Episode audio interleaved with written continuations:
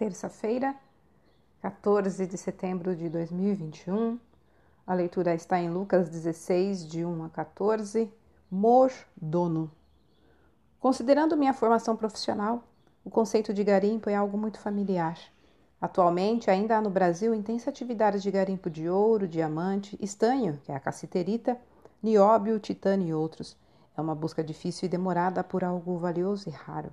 Outras pessoas garimpam antiguidades, obras de arte, livros raros. Também pode-se falar em garimpar quando se trata de explorar as riquezas da Bíblia, que contém joias ainda mais maravilhosas que qualquer mineral ou objeto valioso. As parábolas que Jesus conta, por exemplo, são preciosidades inigualáveis. A história que ele conta, que ensina a lidar com dinheiro, recursos ou propriedades. Na primeira, a má administração do mordomo acaba lhe custando o emprego.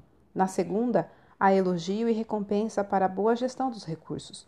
A cada um de nós, Deus dá vida, saúde, criatividade, oportunidades financeiras e habilidades.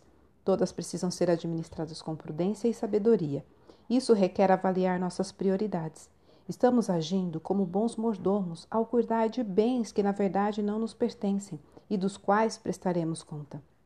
Estamos usando tudo isso para beneficiar o próximo e exaltar a Deus de quem vem tudo que temos? Ou será que, em vez de sermos mordomos, nos arvoramos de mordonos, isto é, de propriedades maiores? É tudo meu. As riquezas que buscamos revelam o que é realmente importante para nós.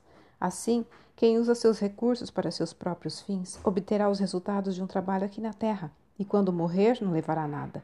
Já quem se dedica a administrar o que tem para cumprir a vontade de Deus verá recompensa no seu trabalho na eternidade.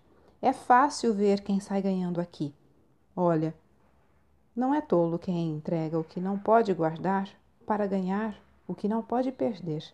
Texto retirado do presente diário da Rádio Transmundial, edição 24.